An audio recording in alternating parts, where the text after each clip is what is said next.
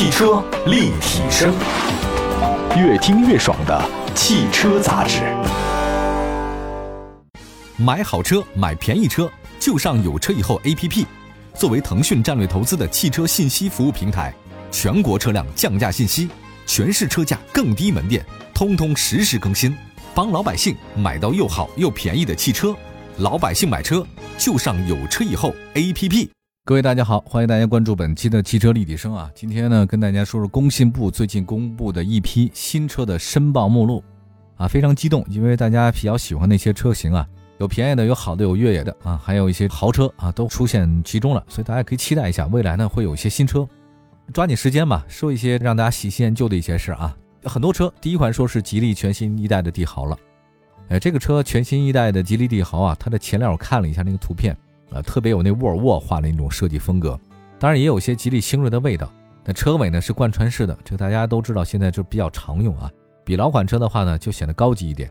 呃，车身尺寸方面呢，新一代的帝豪轴距是二六五零，紧凑型车型，一点五升自然吸气的最大功率八十四。账面数据呢，对于家用轿车来讲的话呢，算是及格线。帝豪这个车的销量呢，常年是稳居轿车销量排行榜的前面。当然也有个问题啊，就是因为它太稳了啊，我不换代。因为卖的一直都不错，导致竞争力呢是有所下降的。那我觉得这一次的帝豪推出来呢，会有所提升。其实提到帝豪，大家应该不会陌生啊，它是零九年就开始有了。呃，最早那个车呢叫帝豪 EC 七啊，我还开了一段时间，其实挺好开的。呃，帝豪车型到现在已经发展十好几年的时间了，也算是自主品牌当中啊比较悠久的经典车型之一。那么第三代帝豪呢，是连续九年曾经获得自主品牌轿车的销量冠军。那么它也是中国汽车市场的轿车销量排行榜前十当中啊，唯一的一个自主品牌。就是现在自主品牌崛起的趋势非常明显，像长安、像荣威、名爵、奇瑞，他们在这个十万元左右吧，这个紧凑级别的细分市场，跟这个吉利帝豪的竞争还是挺激烈的。所以总的来讲，吉利帝豪在这个时候换代定位呢是运动啊、大气啊、科技时尚啊，我觉得还是有些压力的。不管怎么说吧，吉利全新的帝豪已经出来了，大家如果喜欢的话呢？不妨可以看一下啊，这个车性价比还是挺高的啊。另外再说一个合资车吧，广汽本田凌派。我看了一下它那个申报的图啊，这个新款的凌派的感觉像什么呢？像九点五代雅阁。那你也知道，这有时候日系车吧，它这换代不是很明细啊，它往往可能会改造型，它换一下造型，换一下包围，所以算九点五代雅阁，也挺高级的啊。这个大家知道本田车那种带着凌厉的风格，尺寸没有太大变化，它长度呢增加了啊十毫米，就一公分。要说空间呢，依然是这个本田车你不用担心的啊。他们那个策略就是你外表看起来不大啊，坐进去还是挺舒服。动力系统方面的话呢，这次呢凌派呢新车提供 1.0T 的三缸，还有1.5升的混合动力两种选择。大家说 1.0T 的三缸你不太会选择是吧？OK，它的优惠多。另外的话呢，第二个1.5升的混合动力你可以选择啊，但优惠少。那么据了解，今年广汽本田打算推出新一代的思域的姐妹车型。那如果大家不是特别着急买车的话呢，真的可以再等等啊。广汽啊，它推出这个凌派应该也是个热销车型，看起来卖相应该是相当不错的，有非常重点的这种本田那种风格啊。下一个再说说的一个宝能观致啊，以前不叫宝能，现在呢叫宝能观致，观致三。近期呢好像大家都知道，在网络上好像有什么段子啊，叫做什么联动云带火了观致。什么叫联动云啊？联动云是一家那租车公司嘛。联动云越野梗就是很多人在抖音上拍这个东西啊，共享汽车的开车的状态啊。我给大家也科普一下，实际上就是一些抖音平台开着联动云去越野。明明这个联动云啊，这个是共享汽车，不太适合大家野蛮驾驶的。但是呢，那个拍这个视频了，还贡献了很多金句，叫什么泥是泥土是土，越野还是关注五，甭管捷豹和路虎，越野还是关注五，年轻人的第一辆超跑就是关注五等等。看了这个之后吧，大家觉得，哎呀，这个观致终于翻身了啊！没想到你说这被一波带火了，但实际上你看一下啊，其实背后这两家是一个老板，观致的老板就是宝能，对吧？这个联动云的幕后老板也是宝能，所以你懂的，这就是一个营销手段哈。我们来看一下这次呢，这个上工信部的观致三啊，新款的观致三的外观数据啊，跟现在的老款的外观数据差别不是很大，但是的话呢，新车呢加了一个增程式的混合动力车型。搭载了 1.2T 发动机组成的一个叫增程式的混合动力，发动机的功率八十三，油耗呢是百公里三点八。那你要说观致三本身关注人就很少，那么观致三的新款的这个增程式混合动力可能就更少了。观致这一生真的挺不太容易的啊！到现在为止啊，被奇瑞和量子抛弃。严格意义上来说啊，这宝能只是他现在的老板。观致最早它就是一个合资自主品牌。零七年十二月份的时候，奇瑞跟以色列的量子集团合作，成立叫奇瑞量子汽车。几年以后，奇瑞量子汽车发布了自己的全新高端品牌，叫做观致。观致诞生以后呢，也没有马上推出车型。一三年的时候，第一款产品出来叫观致三。其实观致三是观致的第一款产品。这个车呢，在一三年十月上市，指导价十二到十七万。那么观致三上市以后呢，卖得很差。一四年六月份，观致三的五门版也上市，依然卖得很差。那么在一四年到一六年，观致整个累计亏损达到六十六亿元。终于呢，这个奇瑞也没法承担这么高的亏损啊，这个一年亏个十几亿或者二十几亿啊，实在是任何汽车公司承受不了。所以奇瑞和量子公司呢，打算卖。二零一七年十二月，不差钱的宝能集团收购了奇瑞所持观致汽车百分之二十五的股份，以及量子公司百分之二十六的股份。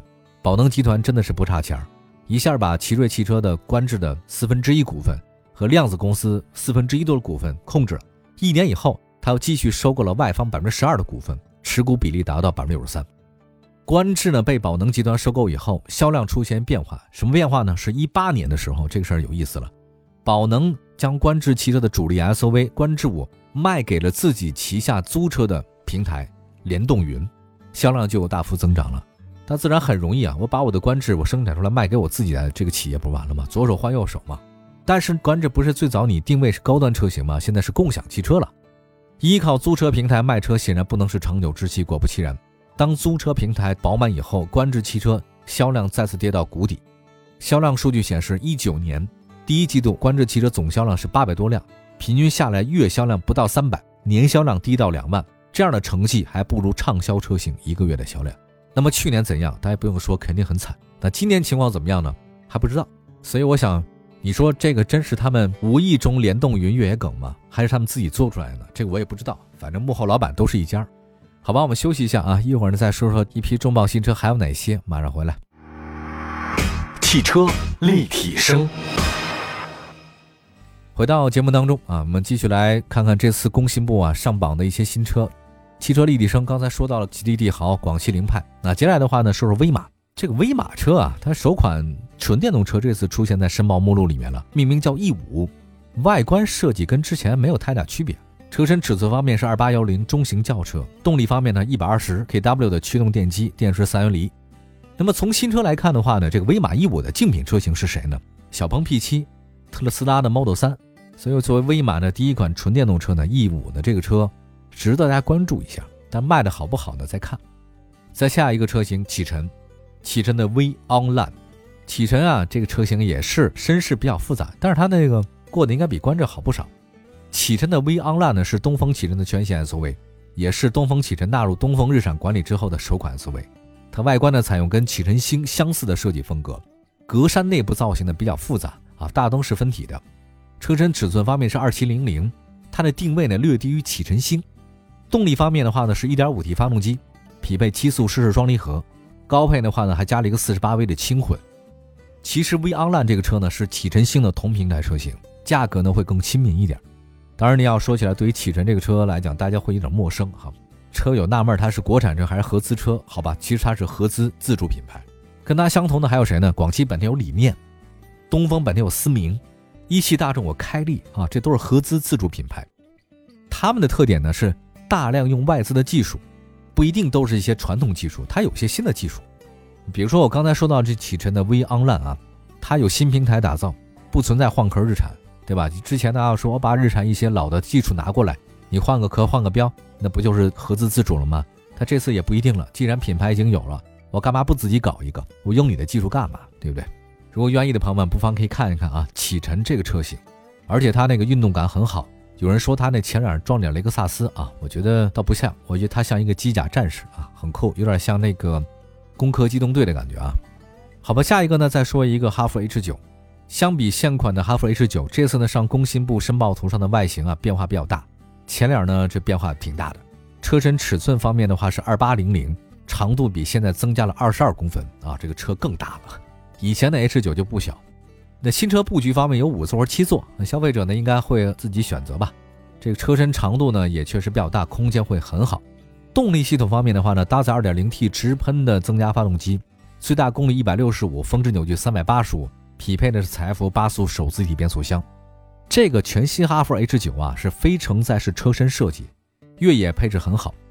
就之前呢，大家对哈弗 H 六呢是非常熟的，那在于同门当中的哈弗 H 九啊不太了解。那其实我看了一下数据啊，哈弗 H 九是中国越野的旗舰。一四年上市到今天，卖的一直都不错。今年四月份，哈弗 H 九还是国内中大型硬核 SUV 的销量冠军，它已经卖了四十万辆了。所以有时候吧，慢慢慢慢的，这车不显山不漏水啊，我这卖的确实很好。但有的车呢，就是这个雷声大雨点小。如果是你喜欢越野车的话，我们可以关注一下哈弗 H 九。H 九它有坦克掉头，有三把锁。真正玩家的话呢，我觉得还是对它应该挺喜欢的。好吧，下一个再说福特 EVOS 啊，福特全新的车型 EVOS 呢，在这个上海车展中亮相，官方呢把它定义成中大型 SUV 啊，新车采用跨界 SUV 风格，它有点像那个雪铁龙凡尔赛 C5X，挺 cross 的风格啊，你很难定义它是 SUV，也不确定它是轿车，轴距呢是二九四五，还是很大，EVOS 呢是溜背造型，尾灯贯穿，动力方面的 2.0T 涡轮增压发动机，最大功率一百七十五，百公里油耗七点五。EVOS 呢，不仅是国内销售，还向海外销售。这是福特全新的这个车型，车型很漂亮啊。还有一个北京奔驰的全新纯电 SUV EQB，这次呢申报信息出现在目录里了。北京奔驰 EQB 呢是封闭式的前格栅，内部呢已经熏黑了，看起来很时尚。那个奔驰的 logo 啊，确实是很亮眼。尺寸方面，轴距二八二九啊，算比较大。三元锂电池，前后双电机。整个 EQB 的定位呢，低于 EQC。价格也更低啊，大家也可以期待一下。最后要说的是宝马啊，新款的宝马 X3，大家尤其是对它外形吐槽的比较多一点。大家觉得双肾格栅好像不像是双肾，像两个鼻孔 哈。它这个仁者见仁，智者见智啊。这次呢，新款的宝马 X3 呢，外观上进行了优化，有很多熏黑设计。申报图的话呢，是它 M 运动的这个套装。整体来看呢，宝马呢依然很运动，这是它的看家的东西啊。车身尺寸方面，新车轴距二八六四。动力方面，华晨宝马 X3 继续搭载 2.0T 发动机，八速手自一体变速箱。我看到网上吐槽嘛，觉得那个宝马这车头太丑了，那个豪华款比运动款还要不好看。后来他决定买奔驰了，但是呢，一发现周边有个宝马店路过，那就去看看吧。看了一下那宝马的新叉三，就觉得哎，怎么比那个图片好看呢？啊，结果他就没去奔驰，直接买宝马了。所以有时候这个外形这个事儿吧，大家光看图片也就那样。大家可以理解嘛？现在图片可以 PS 啊，视频呢有很多美化，所以很多网恋奔现之后吧，就直接连见都不要见，对吧？一奔现一看就崩溃了，所以我就直接去现场看可能会比较好一点，好吧？这次的曝光车型很有看头啊，大家可以分析一下，有自主的，有合资的，有轿车也有 SUV 啊。这个随着申报资料显示呢，它离咱们越来越近，有一些车型呢会在年内跟大家见面，大家可以关注一下。汽车立体声，我们下次节目再见，拜拜。